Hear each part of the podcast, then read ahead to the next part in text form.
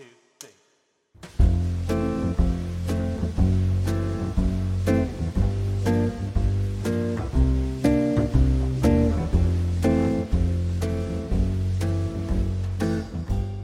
Hello，大家好，欢迎来到新一期的两室一厅，我是陈一日。我是 Sunny，我们上一次见面已经是几个礼拜前了，一个月有了吧？有了吧？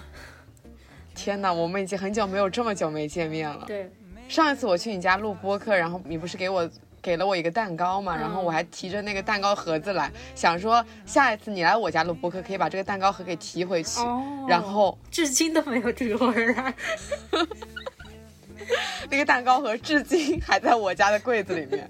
没有想到这个下一次就是间隔这么久，然后甚至不知道什么时候你才会来我家把那个盒子提走。我今天粗略算了一下，我已经被关了十一天了。因为我们两个在上海两个不同的区嘛对，我是在长宁，然后你是在闵行，所以我们俩的状况是不一样的。对就是长宁这边是比较自由的一个区，因为它的确诊病例很少，嗯所以我们的小区几乎是没有正式的封锁过。上海疫情爆发到现在，我一直都属于一个能自由出入的一个状态。我们这边的问题是我后来才调查清楚哦，是在嗯大概一周之前，我们小区出了一个确诊，而且就在我们这栋楼的前面一栋楼，所以才一直封一直封。我本来以为是只有密接，结果是因为有确诊，所以才一直封。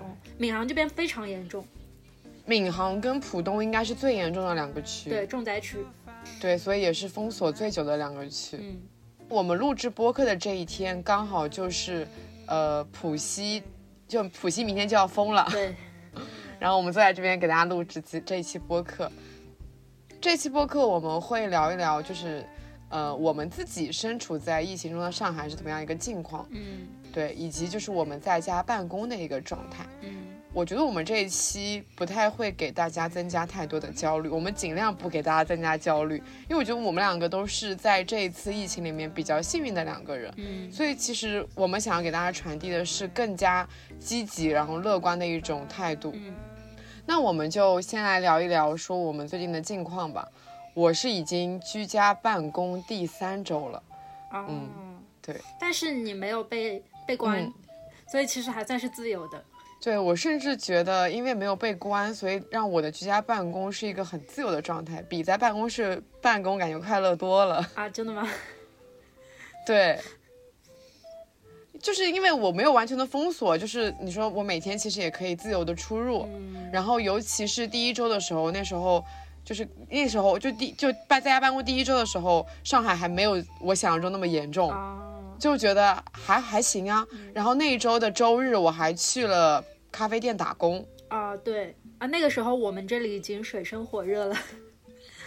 对，那周我们本来是要面对面录制播客的嘛，嗯但是因为那一周你已经被封了，无限被封。在我居家办公的前一周，是已经有一些单位在在家办公了，但是我们单位还没有通知，然后我们就在那一天的周五说，说不定我们下周也可能要在家办公了，所以大家要把重要的一些呃工具电就是电脑啊、手机啊什么的都带回家，重要的物品都要带回家，他是这样子交代的。然后我当时就想说，应该也没有什么特别重要的东西吧，然后我就只把电脑、电脑跟充电器带回来了。我后知后觉才意识到，我的办公桌上面有一盆花，我不知道我回去以后那盆花会变成什么样子。看完了，嗯，那我的状态已经是濒临快要疯了。就是我觉得你没有办法想象，一步都不能出门，到底是一个什么样的感受。我们我们小区严峻到什么程度？就是前一阵子每一个单元门口都做了一个志愿者或者是保安，每一个单位门口啊，每个单元就是每一幢楼是吗？。对每一幢楼门口。哇，那我跟你真的是两种状态哎。而且我们现在小区是明令禁止，连狗狗都不让遛了。就是浦西这边不是明天开始正式的要封五天嘛，嗯然后他就给我们每个人发了一张通知书，那个通知书上面有写，我看一下啊，足不出户是吗？对，他说，在指定时间段到指定点位做核酸采样外，所有人员不要走出家门到楼道、地下车库、露天区域等小区内户外空间活动，包括散步、遛弯、运动健身、逗遛宠物、集聚攀谈、吸烟晾晒等，自觉做到足足不出户。他列的好明确。确实。然后我今天就在最后一次出门的时候，就看到我们小区有人在遛狗，就是他在跟旁边的人说：“赶紧多遛一遛，走饱了，这过接下来几天都出不了门了。”就是跟狗狗说。好惨哦！疫情里最惨的居然是狗狗。对我看到还蛮好笑，朋友圈有人因为就是狗不是它是需要户外空间才能排泄嘛，对，然后就会挖那些草皮回家，给它营造一种户外空间感。天哪！天哪！那我在想，当时疫情最严重的时候，那些狗狗该怎么办啊？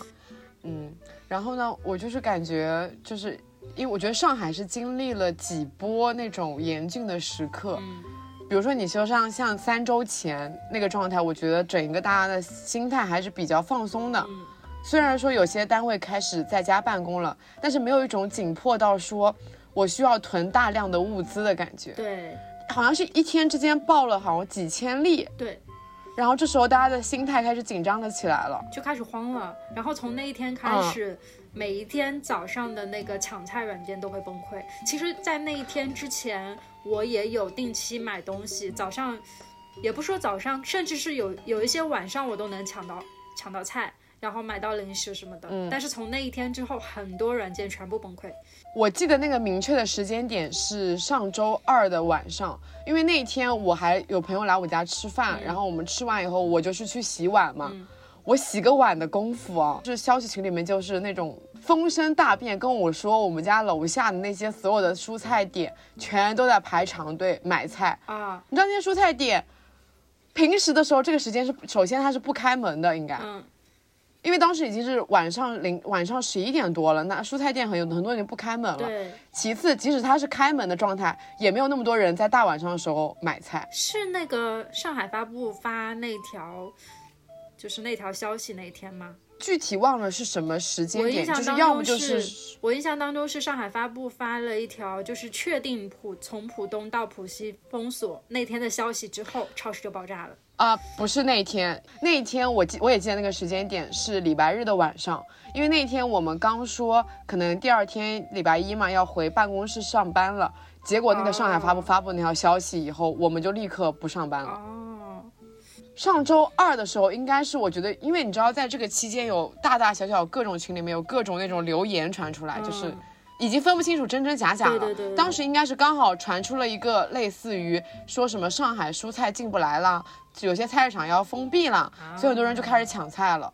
明白。，对，然后这两天所有的买菜软件崩溃的点，其实不在于它没有菜，而是在于真的没有人配送。对，主要是抢不到骑手，嗯不是抢不到菜。我跟你讲，我在整个整个过程里面，只有只尝试了一次线上抢单，闹了个七点钟起来的闹钟，然后在那边迷迷蒙蒙就不停的点，不停的点。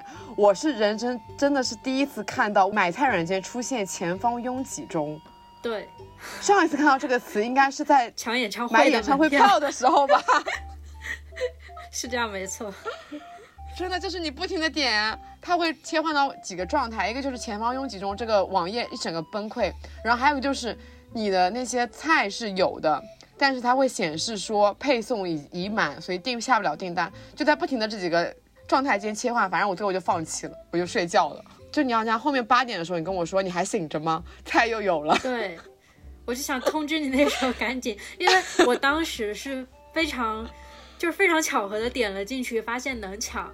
然后呢，我付好单以后，再回到购物车那个界面，再点进去，发现还能抢，然后我就赶紧挨个通知我的姐妹们，除了你，其他都醒着。对不起，七点钟起床对我来说太难了，所以我抢完菜立刻就倒头睡去。不对，抢不到菜，但也倒头睡去。就还好，现在你还是有菜的。我觉得接下来，我我这我这个几天跟姐妹们在微信上面的日常，就是每天一问：今天你抢到菜了吗？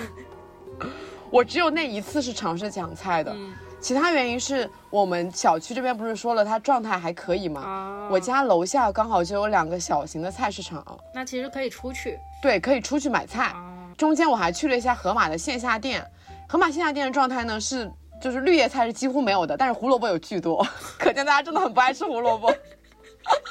想象到了，那因为我不是很爱吃鸡蛋嘛，然后我当时去盒马其实主要是为了买鸡蛋，嗯然后我就发现几乎没有那种很便宜的鸡蛋了，就是可能呃、啊炒鸡蛋。都是可生食鸡蛋了是吗？全都是可生食鸡蛋，所以我拿起两盒可生食鸡蛋的时候，那边那个柜员还提醒我说，这个一盒要二十几块哦。我说没问题的 我就是要买可生食鸡蛋。说到鸡蛋这件事情，真的很好笑。我是在前几天的时候，早上分别抢购了一些蔬菜、肉、蛋这样子，就是分别隔了几天去抢了不同的类型的物资嘛。然后呢，我当时是在小红书上面看到有那个虹桥镇的人发他们的物资已经到了，然后我就点开去看他们的物资明细，发现他们那个明细里面是没有鸡蛋的。然后又又刷了好几条虹桥镇他们的物资，发现都是没有鸡蛋的。然后我心里面就开始很慌，我就觉得我们的物资肯定也没有鸡蛋，于是我就抢了三十几个鸡蛋。然后在今天晚上，我们刚刚收到了发送下来的物资，里面有三十个鸡蛋。我们家 现在你家 鸡蛋已经泛滥成灾了。对，就是因为我们都是很爱吃鸡蛋的人嘛，所以生活中可以没有别的，但是不能没有鸡蛋。嗯然后我的状态呢是刚好在还没有居家办公之前，我不是因为你迷上了烘焙嘛，啊刚好就买了三盒鸡蛋。啊，所以我的鸡蛋是可以顶一阵子的，嗯，但如果再顶下去是没有了，因为就是烘焙其实还挺费鸡蛋的。对对对，我日常又需要每天摄入大概两个以上的鸡蛋，一个蛋糕就要至少三个鸡蛋。三个鸡蛋。对对对，当时就因为没有鸡蛋，所以连蛋糕都不敢吃我了。我明天可以狂做蛋糕了。真的，你现在真的鸡蛋可以狂做蛋糕。因为我刚刚讲了，因为我这边还比较自由，所以我可以去菜市场里面买菜。嗯但菜市场里的菜是真的涨价了，肉眼可见的涨价了。哦，怎么说？一斤那种菜，可能平常的时候你可能买个一大袋，可能也就才十几二十块，哦但你现在你可能买单一的蔬菜就要十几二十块了。哦，然后呢，那天我去菜市场的时候，还发现所有的鸡蛋都卖完了。我当时真的心里面有一点点紧张，因为就想到我要没鸡蛋吃了，天呐！然后那时候我就抱着一种尝试的心理，联络了一个之前我写文章的时候写过的一家潮汕特产店的老板。啊，他除了就开那个潮汕特特产店以外，他还会卖一些蔬菜啊什么的。哦我就抱着一种试试看的心态问他说：“你那边还有剩余的蔬菜吗？”他就跟我说他已经封了好几天了。但是呢，我就以为这件事情可能就到此结束了。嗯但他真的太好了，他跟我说。他帮我去联络了他的蔬菜供应商，然后那个蔬菜供应商那边呢什么都有，肉、蔬菜、鸡蛋全都有。就可以帮我送，问我要什么。然后因为我不是独居嘛，嗯我就想说，我就是囤也不能囤太多，而且我囤的话要囤一些耐放的蔬菜。嗯我就给他写了一个清单，然后那个清单里面是包括说，呃，菠菜一斤，藕两个，嗯土豆，我写的是小土豆十个。就是因为我想用小土豆用来那种炸土豆嘛，就小土豆十个，嗯我都是写两个、两把、啊等等，就是你知道，因为一个人住，你不能囤太多的东西对。然后，但是我指明了说我要二十个鸡蛋，鸡蛋这件事情上显得非常不像一个人住。然后他就立刻给我安排了。嗯。我收到的时候，比我想象中的多太多了，给我送了十几斤蔬菜，而且并且土豆都是大土豆，玉米就是也也还有很多，就总总的来说，我就说真的收到了，我感觉我承受了那种搬家的重量，就是从我家小区门口搬到楼上，我感觉精疲力尽，太多了，我连葱都是一捆葱。嗯，来自老板的爱呀、对，我觉得那个老板人真的太好了，他还跟我说等他解封了，给我送一些牛肉丸，嗯然后。就是他，因为他说，就之前我帮他，就是我在那文章里面提到他们家店给他们带来一些人流，但其实我们都是抱着一种没有打广告的心态，是因为他东西好，我们才给他写。嗯但他这样子的一个反馈让我觉得真的太感动，在疫情下有这样子一个，哎，真的太感动了，嗯并且我跟你讲，他没有收我的钱，哦，人好好。是的，就是一下就解决了我的蔬菜困难这一点。嗯我就是那天我收到一大堆蔬菜以后，我就开始给他们做一些分类。哦，对，里面还有猪排，我本来写的可能就是一斤猪肋排，我想说用来炖炖汤什么的吧。啊他应该给我起码炖剁了两斤的猪肋排，因为我把它们分类，然后冷冻的冷冻，然后焯的焯。我发现这些猪排可以供我一个人，就是我独居的，嗯，可以吃六次。哇肉类嗯已经很充足了。因为我本身有那个我是盒马尊贵的盒马年费会员，好的呢。所以我本身每周三会员日的时候都会囤东西。嗯，对，所以其实你本来物资就不是很缺。对，所以我我觉得我不焦虑的原因，主要是因为本身物资就不缺，我太爱囤东西了。嗯，就是在你你记得吗？就是前段日子，就是上海疫情完全没有的时候，我当时就找你拼单，说要不要买那个包子。啊，对，哦、你到现在还没吃完啊？当时我们不是在就是在讲这个素食的东西嘛，我当时就买了一些素食，除了那个包子以外，还买了一些什么哦烧麦啊、饺子啊等等。我一个人吃真的很省，那个包子我到现在没有吃完。哦，那我消耗嗯很快，因为我每天早上都会蒸，所以我素食吃很快。我的冰箱里面有，就是冷冻层里面有一整格的面包，因为我会网购面包，不可能网购一个两个，所以都是一批一批的面包，所以我一整个冰格的面包，然后一整个冰格的速冻食品，还有一整个冰格的肉，这是我平时的量，就是没有疫情爆发，我觉得我也是个量，所以导致我这次疫情其实最缺的就是蔬菜跟鸡蛋，然后那个老板的出现及时解决了我的问题。啊，那我是在这一次疫情里面完全掌握了抢菜技巧的那一波人，我觉得这样的这样的体验，感觉自力更以后的应生。该也不太会有吧？我来给大家科普一下三个三大买菜 APP 的抢菜攻略。好的，我洗耳恭听，这是我没有的经验。是这样的，美团买菜跟叮咚买菜在前几天的时候突然间调到了同一个时段，然后他们两个的那种抢菜的这个攻略啊，其实是一样的，就是你在购物车里面点那个结算按钮，点进去之后，如果你去点。支付，然后你在上面选那个时间段，就是你直接去点选时间段的话，你很容易会被返回前一个购物车界面。但是如果你一直点那个支付，就是你根本不要管它跳出来让你去选时间什么事情，你就一直点支付，一直点支付，然后你就能很快成功支付。这样子吗？嗯我感觉这个套路很像是演唱会的套路。对，演唱会的套路就是你要疯狂的点点下单下单下单下单。我我原来没有意识到这个事情，但是有一天我就想着说，我之前抢演唱会是怎么抢的，我这样我这样子试试，然后那天就成功了。从那天成功之后，后面几乎每一天我都成功了。所以抢得到菜的女孩都是曾经抢抢得到演唱会票的女孩。确实。然后河马呢是这样子的，河马从购物车往结算那个界面点非常难点，因为购物车它经常会崩溃嘛，就是那个那个页面会白，或者是在每一个菜下面就是会出现。嗯，已没有骑手资源还不是什么，反正就是意思就是今日没有配送小哥可以给你选了，大概就是这么一个意思。所以整个购物车都是崩溃的。但是有一个办法，你先把所有要好要加好的菜先加在购物车，然后你选择其中的一个商品，从那个商品点进去点立即支付，然后一直点一直点一直点，你就可以成功。可是那，可是这样子的话，我不是只买到了一件商品？不会哦，它的它的那个它的那个逻辑就是你从那个下去点的也是你购物车已经全部购好的东西。啊，这样子啊？你那你为什么不教我啊？在我那天唯一的抢菜经历里面，我在那天的时候还没有发现这件事情，我是后来从小红书上学到的。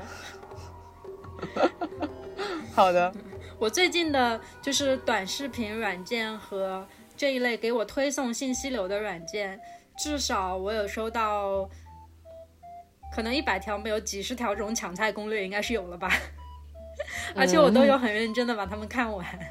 嗯，除了买菜的话，我还有个体验是你不曾有的，什么？因为你已经被封锁了。就是这段时间，我收到了很多的闪送以及外卖，哦，我已经是你已经不曾有的经。我已经有半个月没有喝到奶茶这种东西。我当时就在想说，我这边应该外卖快要点不到了，嗯然后所以我要抓紧点一些还能点到的外卖。嗯当下我就立刻点了一家我常吃的白切鸡店以及铜锣烧店，啊，我下单了半半只鸡，那个半只鸡我跟你讲吃了两餐，嗯。下单了三个铜锣烧吃了三餐。哇哦，哦，但我跟你讲哦，我们这边因为嗯、呃封锁的缘故，所以很多店都关了嘛，特别是商场关了，所以对外卖影响非常大。然后奶茶什么的几乎不剩了，就是有品牌的那种奶茶都不剩了，剩下一些小作坊的也没法点，对吧？但是我们前几天、嗯有一天晚上到十一二点的时候，我突然非常想吃炸鸡，就是。就是那种 瘾上来了，我今天必须得把它吃到。然后点了炸鸡之后，凌晨一点钟送到的，我男朋友凌晨一点钟去小区门口拿的，好像做贼啊你们！真的很惨。哦天哪！我跟你讲，我已经好，我已经好几个礼拜没有疯狂星期四了，因为我发现 KFC 没有在配送。对，唉，嗯，我实在是太想吃肯德基的新品了，就是那个 芝麻大鸡腿。那我是昨天我点开外卖软件的时候，我这边附近的几乎所有奶茶店都还有在营业。但今天就都已经关了，所以你们那边真的封的不太严重，也就是一定也要到那个浦西全关，你们那边才关。我估计你们那里也会是最快解封的一批，我们这儿搞不好这个后面还会有继续。这两天我还收到了很多闪送，就是因为大家可能都不怎么见面了，然后就是但还有一些拼单买的东西，就比如说今天我跟你讲，今天我是有个面包跟我朋友拼的嘛，然后他到了，然后我就想说。就是他让他给我闪送过来，然后他当时正在盒马，我就想说，如果我要在家里面做蛋糕的话，就一定要买淡奶油，对吧？嗯。他刚好可以在盒马给我买个淡奶油跟面包一起闪送过来。他买完以后呢，本来要给我闪送了，嗯，但是已经没有闪送接单了。你知道他后来怎么给我送过来的吗？他打了辆滴滴，让滴滴师傅给我送过来了。天哪！并且打滴滴比闪送还要便宜。哦。对，这两天就是有非常非常多的那种餐厅，他们本来平时可能都是不做外卖的，嗯，现在都开始做外卖了，因为你开不了店嘛，你去开了店，你也没有客人来店里面，所以那些外卖几乎都是用跑腿。或者是用闪送来送的，而且好像有很多高档日料店都开开了那个外卖服务。哎，我最近看着我很多朋友在朋友圈里面晒，他们就是只花五六百块钱就可以吃到平时人均一千多块钱的那种日料或者是什么，反正我就很羡慕。其实餐饮店真的是非常难的，因为他们那些食材已经进了，如果说你不把它用掉的话，那就是一种消耗。嗯，那些高级餐厅其实即使做外卖，他们也依然是耗损的。嗯，他们就是每天都在亏钱。我真觉得餐饮业很难很难。我以前经常去吃的一家粉店叫做大昌吉嘛，嗯，他昨天刚刚开门，然后就临时被通知说你今天。不能开了，你这边好像那那幢楼里面有确诊还是怎么样的，你就是必须得关掉。但是备料都已经全部备好了，哦，所以他就只能把，他就只能把所有的备料闪送给就是他的朋友们。所以昨天他又闪送了四份给我的一个朋友，然后我朋友又把其中两份闪送给了我。我在家里面吃到了，我平常去吃的那种粉店，就感觉哇太感动了。我感觉你的日子就跟没有风是一样的，还是有不一样的啦。就是比如说，我平时是一个几乎很少宅家的人，但你未免也已经是没有风里面的，不是被封掉里面人群当中最幸福的一个了吧？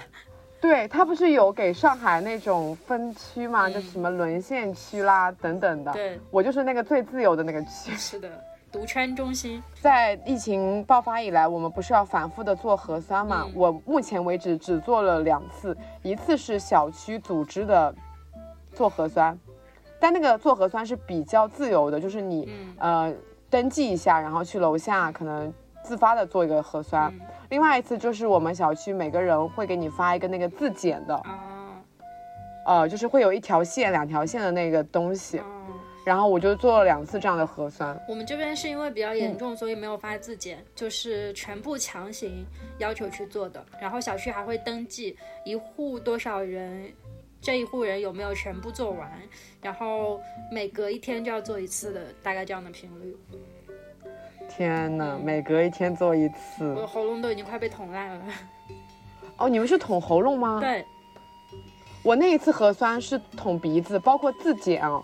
就是它那个自检棒，我不知道大家可能，我觉得大部分的听众应该都没有用过。它其实就是一个会给你一根棉签，然后会给你一个试剂以及一个就是测试的那个棒。嗯，然后呢，你是需要先用棉签捅自己的鼻子，就是因为自己捅可能不会太重，而且它不是那种一下子捅进去，而是需要你在左右两个鼻子里面都这样子捅个五六次，然后再把那个棉签。放到试剂里面，然后就是把它充分的搅拌，让那个附着在棉签上面的所有的东西都溶解到那个试剂里面，然后你再把那个试剂滴到自检棒上面，然后等待大概半分钟，它就会出现那个杠，是这样一个流程。哦，整个体验觉得还蛮新奇的。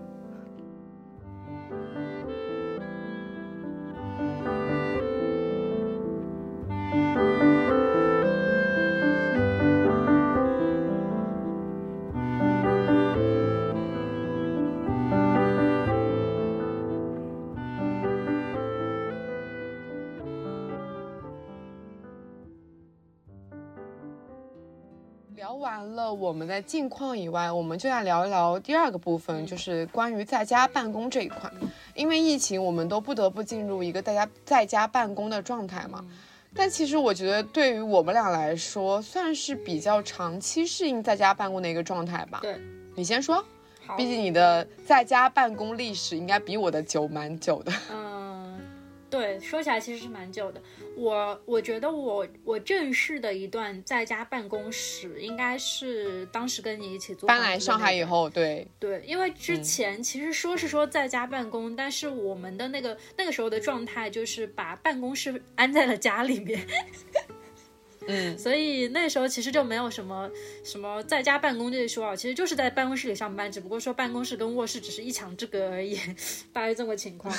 然后后来因为我自己有一些业务是在上海。然后需要跟同事去进行一个远程的交接，所以我就来上海租了房子之后就待在这里在家办公。本来呢，我是也有同事一起在上海的，但是当时呃，就是他们还是觉得要回到总部去会工作比较顺利一点，所以慢慢的最后上海就只剩下了我一个人。然后呢，当时就是从二零二零年九月开始，一直到二一年的七月差不多，那时候我就辞职了嘛，也就是说我在家办公经历了差不多一年的时间。但是我自己其实还蛮适应这个状态的，因为我的工作在当时的情况下不是那种特别需要跟同事保持联系的状态，就是我的工作主要是。只要我自己集中在一个时间段内把它完成，然后并且及时的去交接给下一个人，然后在 deadline 之前把这个东西弄完就可以了。所以我的状态就是，我大概知道我在某一个时间段之前我要做完什么什么什么事情，然后呃，可能每天写一个日报就结束了。所以我当时的状态不是那种全天待命的。对，就是我不需要，我不需要说，我每天都要坐在那个桌子前面看着，嗯、我同事发来的消息啊什么的，就是我只要及时的去把事情做完，然后把该开的会开完就可以了。所以其实我那时候特别自由，度过了完全自由的一年。但是唯一的一个问题就是在当时那个情况下，我是需要早起的，因为我们每天早上都有一个早会，然后晚上下班之前还会有一个日报的汇报。所以中间也基本上不能睡觉，这个是唯一的一个我自己觉得不太自由的地方啊。但是其实上班也不应该会有这种、事情发生。嗯，嗯，那你这么一算，我发现我可能在家办公的这个时间比你还要久诶，因为，呃，我上一份工作在二零二零年初疫情刚办刚爆发的时候哦，就实行了在家办公。哦，我们那个时候我就没有在。对我们是没有去办公室里面上班了，嗯并且可能当时我记得很清楚的是，二零二零年五月，我们的陆续有同事已经回到办公室了，因为他们是必须要在办公室里面测试样品啊，等等等等的。电商类别的是吗？对，但是我不知道为什么我们部门一直到十月份都依然是在家办公的状态。哦，其实因为你们也嗯没有非要有必要去办公室，因为创作类型的话，是的，我觉得还地点还因为当时的主要的工作就是在于写文章嘛，嗯你写文章其实你不管在哪里你都可以写文章。啊其实我们原来的工作状态就是五天里面你可以申请一天是在家办公的，嗯嗯。然后呢，我觉得最好笑的是在于我们不是当时九月份一起住嘛，嗯我当时选北新津是因为。首先，它在二号线上面，离很多吃的地方很近，对然后又是我公司的那个沿线，嗯然后其次呢，北新泾离虹桥机场很近，我当时属于经常出差回家，所以很就经常去那个虹桥那边。结果我们九月份刚搬完家，他通知我说十月份要回去上班了。对，简直是噩耗。我当时就是 噩耗，而且我们当时刚刚住在一起的时候，还计划了很多事情，就是在你居家办公的那一天，我们可以一起干什么什么什么事情。对，就是说，哎，天哪，我们可以就是相当于我们两个人同居了，对啊每天都在家办公，可以一起做很多饭。结果没想到十月份我就回去上班了，嗯，我真的是一整个崩溃。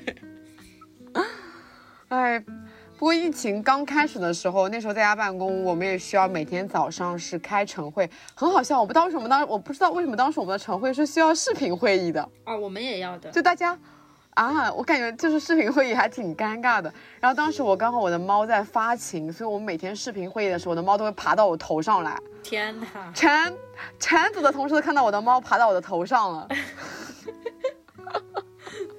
那你们现在不用晨会吗？嗯，现在是不用的，现在只有周一会开一个周会，哦嗯，然后每天会发日报。那还挺好的。因为我感觉居家办公就是，其实以公司的角度来说很难约束员工嘛，所以我当时对，还觉得晨会还蛮有必要的。其实像特别像我这种人，如果早上不开会的话，我基本上就是睡到下午才会起来。哦，但是因为我们要打卡，所以其实你也是需要哦拍照打卡上班的。嗯，我记得当时二零二零年初的时候，那时候真的是在家非常非常的就很不适应那个状态，因为当时真的没有办法出门，哦，你出门都是很担心的一个状态，哎，对，甚至那时候我觉得都没有现在。病例这么多，但是那时候不是疫情很严重嘛，就是是它的后遗症很严重，啊所以当时真的是不敢对，出门。病症很严重，所以那个时候真真就是宁愿蹲在家里，也不能有一点风险。对，然后我每天都在家里面钻研做菜。嗯我记得我可能最高的频率是一个月里面做了三次韩式炸鸡。嗯，说起来，我最近也在钻研一些东西。我最近迷上了，你说说看。我最近迷上了做就是电子化的观影笔记和读书哦笔记，嗯，然后就一直在研究模板啊、字体啊，还有排版啊，很多这些东西。嗯，在家办公真的，就因为你真的没有别的事情干，你就必须得创造世界。对，嗯。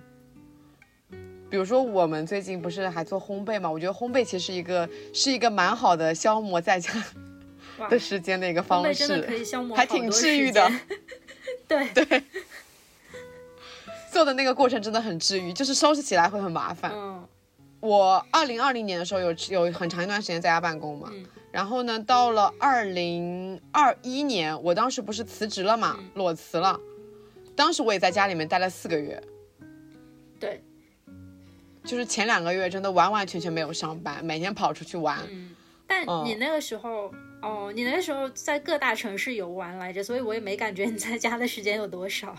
你你在说什么？你怎么你好忘恩负义啊？那个时候我刚裸辞在家的时候，每天给你做一日三餐，好吧，早餐、午餐、晚餐都是我做的。确实，感恩哦。你忘了我？你忘了你吃了我多少做过的饭？你在这边说我每天出去玩，我我们在家的时间不多。错了，我这就认错。我刚裸辞在家的时候，做饭热情真的很强烈。是的，是的，是的，而且、嗯而且太好笑了，你是每一天会安排到后三天的菜谱。就是每采购一次菜，然后就会给我发一个菜单，然后我一看那个菜单是明天、后天、大后天，两个人，尤其两个女生，她的食量其实也没有很大，所以就比如说像一我采购的一种菜，它得分两种东西来做。对，就绞尽脑汁会把一种菜做成两种做法。啊，那个时候我好幸福啊，就是每天只要洗碗就好了。然后现在就是我已经居家办公三周了，嗯然后是一个独居的状态，嗯感觉我体验了不同状态下的在家办公。嗯，现在在家办公的那个状态，我觉得还挺规律的，因为是真的规律的上班，规律的吃饭。嗯，你是我知道你挺不规律的，你的那个作息已经快到美国时间了吧？对的，我的 我因为。哎，我过得还是乱七八糟的。就是我现在的状态，就是有灵感就起来写东西，要是没有什么灵感的话，我就会躺着。然后一躺着吧，就很容易睡着。白天一睡着，晚上就睡不着了。就真的是日夜颠倒。对，你那一天是不是我早上七点钟起来抢菜那一天，你是到凌晨五点好像还没有睡，对，是不是？对的。然后直接到了凌晨七点就开始抢菜了。对，我就直接干脆熬到了早上，然后又从早上睡到了下午。嗯。而主要是这几天，就是我的我的各大姐妹群有一些消息频发，我也不知道为什么都在半夜。像昨天晚上，嗯，在凌晨五点的时候，我接到了我的一个姐妹的消息，她给我打了一个电话，然后内容是什么呢？是说她被隔离在她的前男友家了。我本来已经快要睡着了，我当时挺困的，然后我听到这件事情之后，瞬间来了精神。这真的太狗血了。嗯，那我过的就是比较规律的了，大家可以参考我的部分，不要参考三妮的部分。嗯，我来讲一讲我如何规划一天的工作行程。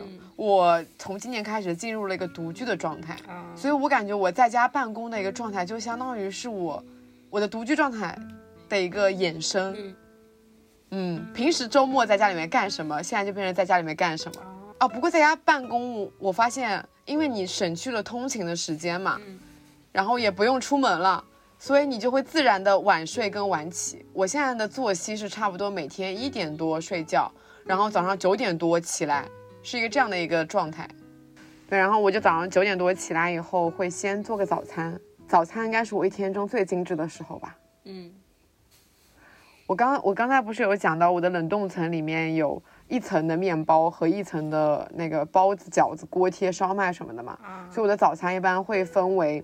要么吃中式的，要么吃西式的。嗯，我真的很建议大家就跟我一样多囤一点面包。应该我觉得很多人还不知道面包是可以冷冻的吧？对我反正在认识你之前，我一直觉得面包的保质期是很短的，所以我都是选择，比如说前一天晚上去买好，第二天早上要吃的这样子。告诉大家，比如说你买了那种像法棍，或者说是像那种乡村面包一样的比较硬的面包，嗯，你就把它提前切好片。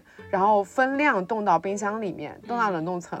但是比方说小，然后你要吃的时候，你就提前一晚上把它拿出来，在常温下面解冻，或者说第二天拿出来以后喷水，这样然后复烤一下就好了。它的味道就是没有太多的损耗的。希望大家都能学会这一点，快乐吃面包。嗯，而且其实很多蔬菜跟肉类也都可以这么做。独居以后，你每次买的肉，你肯定一个人是吃不完的，所以我都会把买来的肉以后，就是把它们分成一份一份的量，然后分量冻进冰箱里面，然后只留一份，就是我今天吃或者第二天吃这样子。哦，嗯，然后很多蔬菜其实你也可以把它们，嗯，先焯一遍，焯一遍以后让它到一个半熟的状态，然后把它们水分都擦干以后冻进冷冻层，你也可以延迟它的保保鲜期。我觉得最近好像有蛮多这种类似于蔬菜、水果、呃肉类保存的那种那种帖子出现啊，对我刷到过很多，是吧？嗯，像什么葱啊、蒜啊什么也都可以保存的。说到葱跟蒜，我最近刷到了很多教我怎么种水培，是不是？刷到了很多这样的帖子。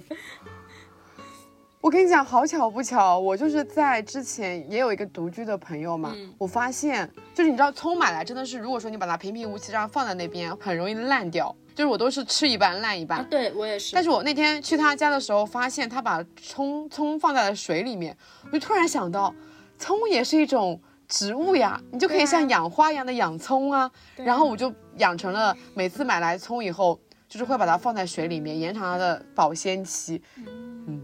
对，好，然后我继续讲，就是一般吃早饭的时候呢，我会冲一杯咖啡或者喝一点牛奶，感觉很像在做你司广告，不知道为什么。没有，就是你知道刚刚疫情爆发的时候，有一个热搜冲上了，搜就是上海我要喝咖啡，类似这样一个热搜吧。当时就是反正有人说什么。呃，上海人不管再再怎么样，都要就是买冰美式这样子。大家就是都说家里面没有咖啡了，咖啡不够了，等等等等嗯。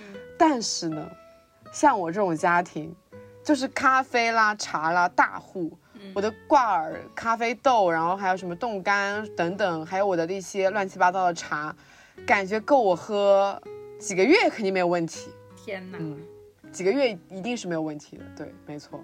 好。早餐的部分就这样结束了。吃完早餐以后呢，就是为了消化一下，我通常会做一会儿家务。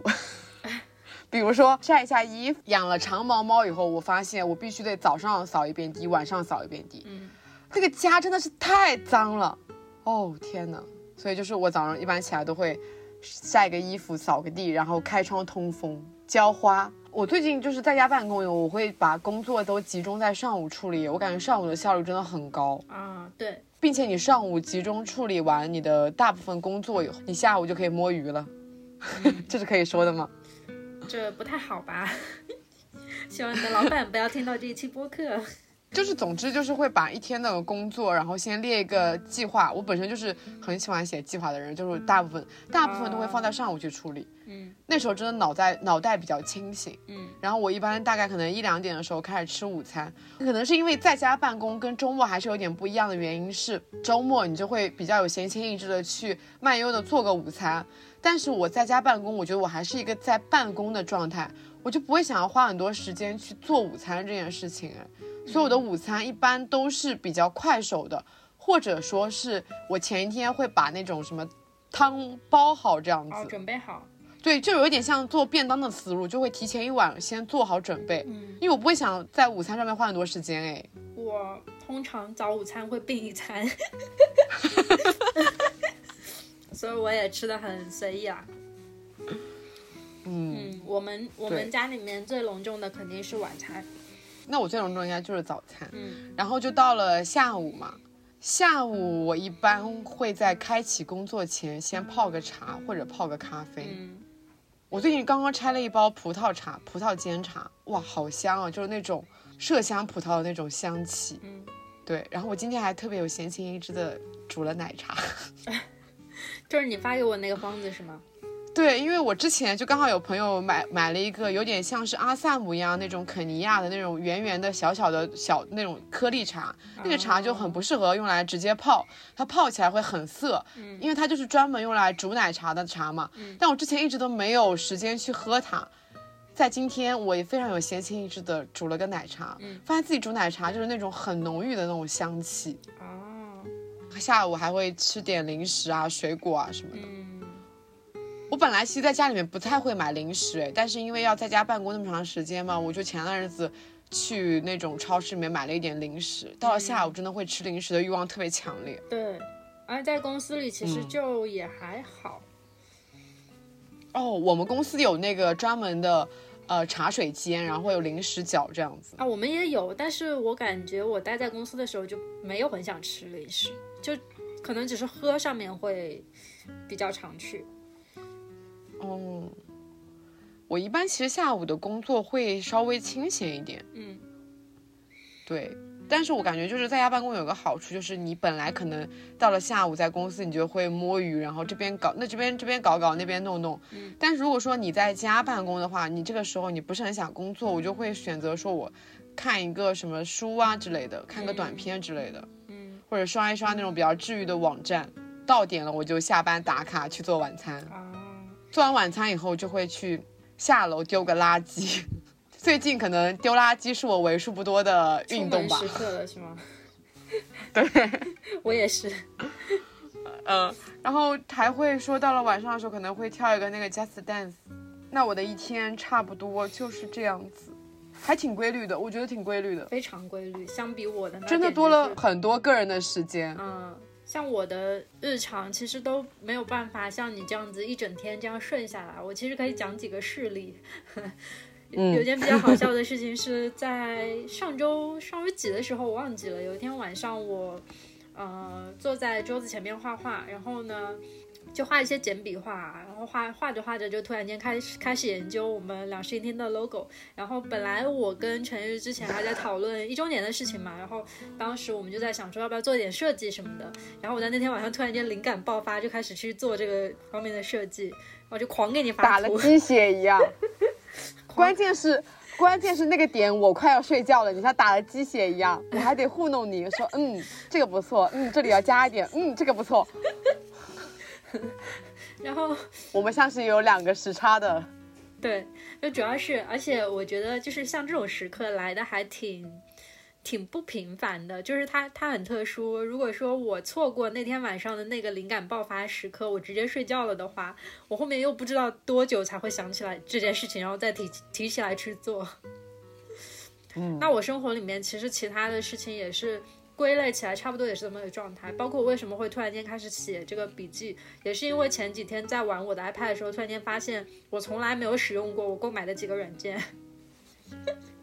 不瞒你说，那个软件我也有，我发现我才发现它原来可以这么用。我平时都把它拿随便写一写笔记之类的。对啊，就是正常可能就只是做手写什么的。然后我当时是打开了它之后，又去搜索了很多它的功课，然后看了一些帖子，找了一些资源，所以我就开始导致它了。然后我花了大概一整天的时间去整理资源，然后又花了一整天的时间去做自己的第一篇读书笔记。然后我的第二篇读书笔记只花了半个小时就做完了。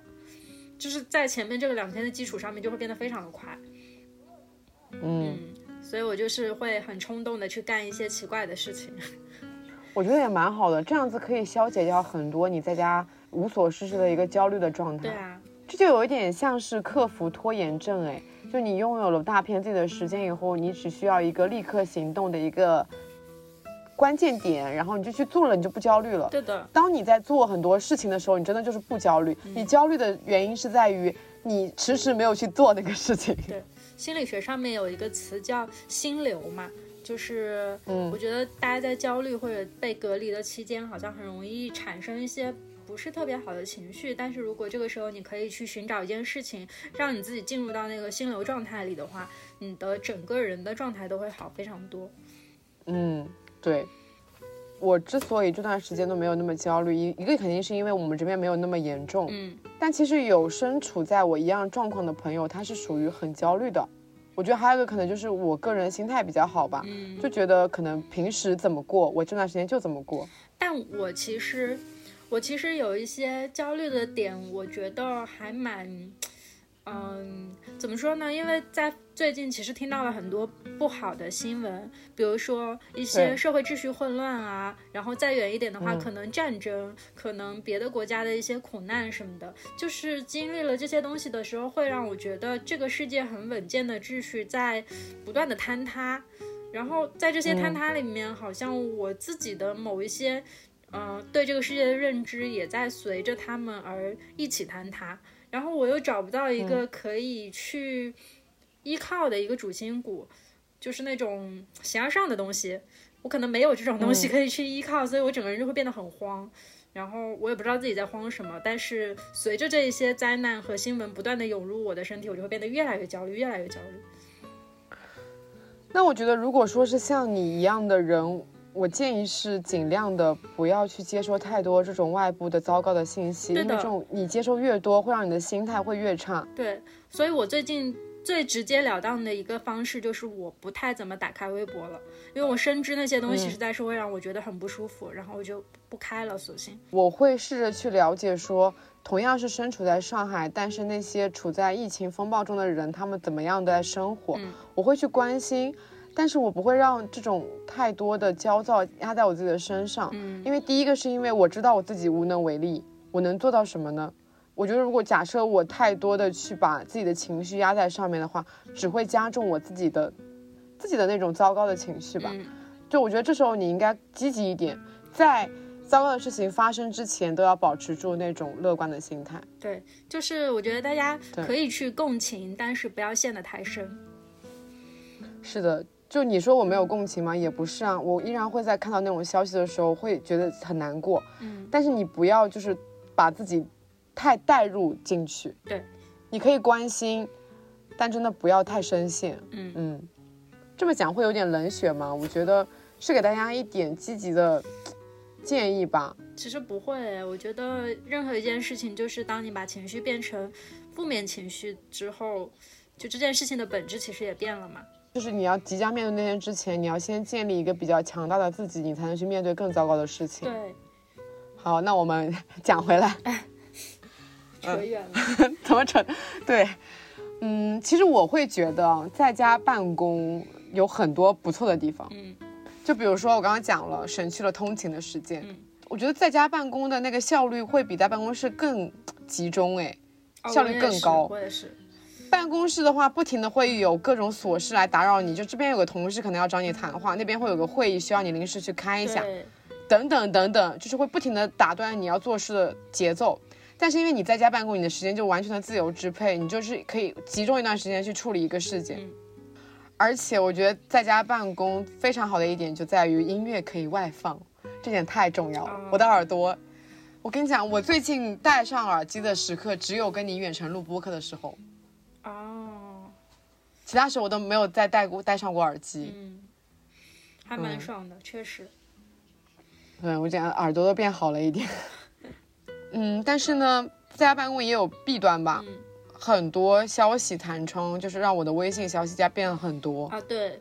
嗯，就是我觉得我花在微信上面的聊天沟通上面时间变多了，这件事情让我有一点点烦躁。因为你本来可以在办公室里面进行一个面对面的交流，就更快更直接。是的。现在就要用一种委婉的方式去做一个工作。对，沟通其实会受到一些阻碍，而且我觉得。有一个很难的事情是，特别是我在后来工作职能有一些转变之后，我我还是比较需要随时待命去接收消息的。就是原来我其实处于的那个岗位没有非常需要，呃，随时等待我同事的交接啊什么的。但是到后来就是我需要随时随地待在那里，所以就导致一有消息弹出来，我整个人就很焦虑。嗯。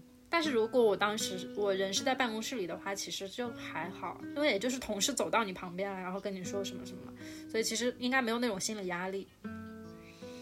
嗯嗯。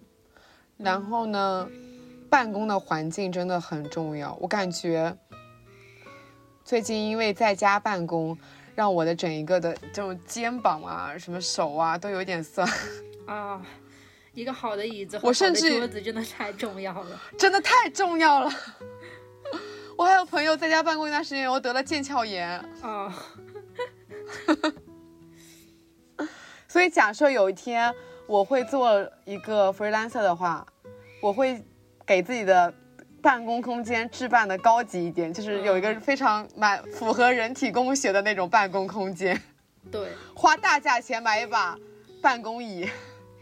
我之前跟你合租的那个阶段，有很长一段时间，我是拿着电脑去星巴克办公的，因为实在是觉得家里我有点待不下去。一方面就是身体不太舒服，然后其次那个环境也可能过于熟悉了，就会很想睡觉。我最近分别在我的办公桌前，然后在地上、在床上、在沙发上用电脑办公。啊，我也是，就是在家的各个角落。办公，对，还挺好笑的。除了就是办公以外的时间呢，刚才也有讲到说我们会好好的吃饭啊。当然你这个也没有算好好吃饭，你有好好吃什么吗？最近？我晚餐其实哦，我倒有在好好吃耶。我晚餐经常有做一些正式的家常菜。哦，嗯，说来听听。就是就是拿家里现有的蔬菜去炒一些菜嘛。嗯，比如说什么荷兰豆炒香干啊，什么之类的，然后还有会去煮一些汤，比如说什么韩式辣汤啊，或者是煲一点那个排骨炖春笋啊，什么这样子的。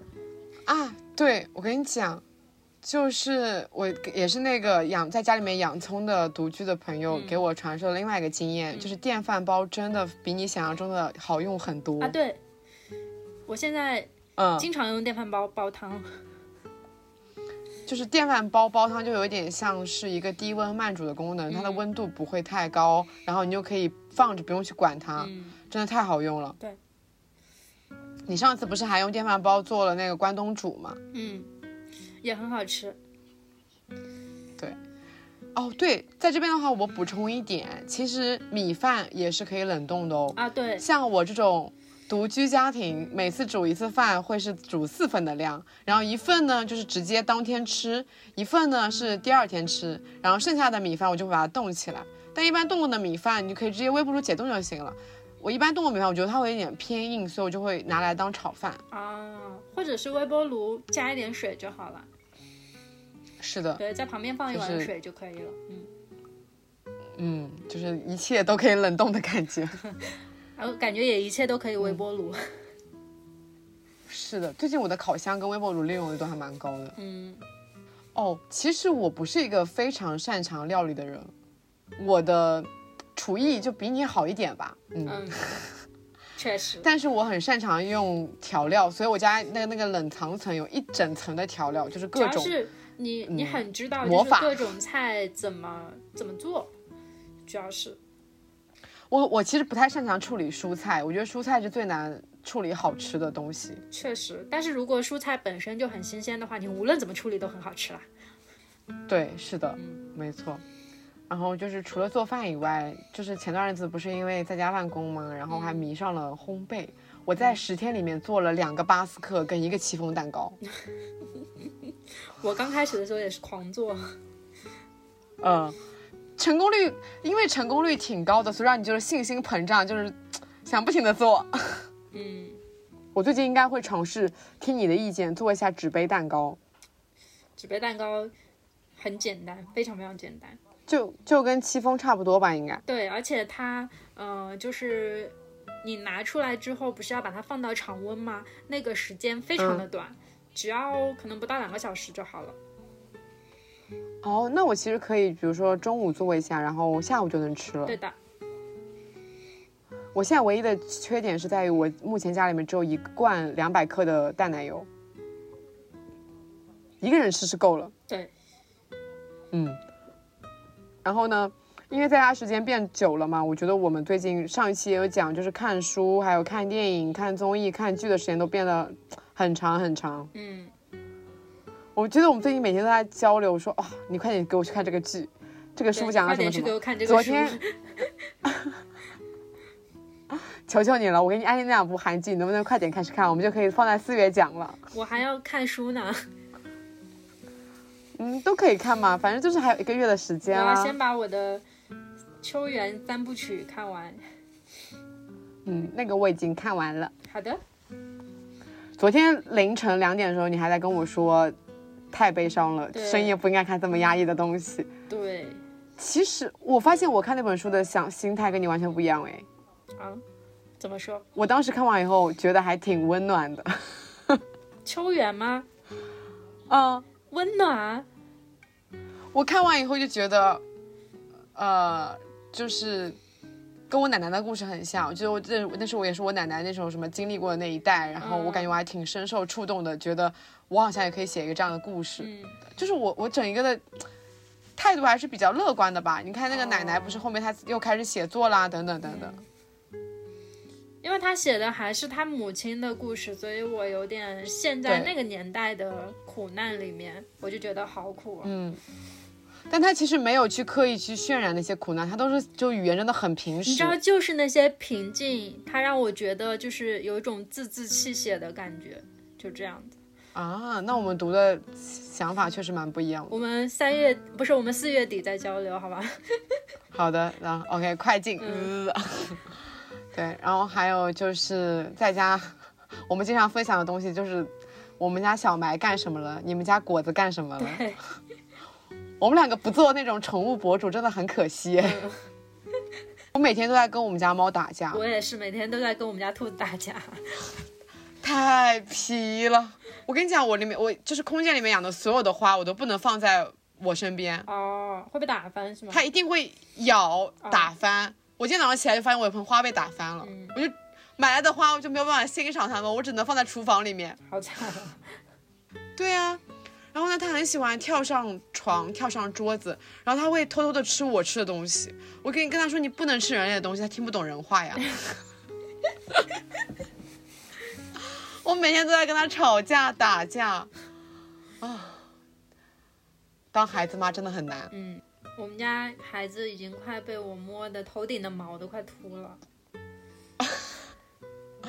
还没长大，已经要面临秃顶了吗？是的，所以我觉得，总之来说，我们活得还挺好的，就是过得也都还挺好的，有在好好的生活，所以也能在这在这边给大家录新一期的播客。嗯即使在宅在家里面，也要跟我们一样，就是乐观积极的好好的生活。对，然后也希望我们的听友们都可以怎么健康不得新冠。对，然后希望这个城市可以早一点恢，复。尽快好起来。我现在已经不指望说世界能早一点恢复了，就是先把城市早一点恢复吧。嗯，嗯，我想，我想出一出户。对，本来清明节要回家的，可能本来现在已经是一个可能旅游了几个城市的状态了，嗯但现在今年的旅游计划到目前为止还是零。希望我们的生活早日回归到正轨吧。嗯，对，嗯，还是开心一点。好，那这一期就在打气中结束了。嗯，嗯，好，我们下期再见，下期再见，拜拜。拜拜。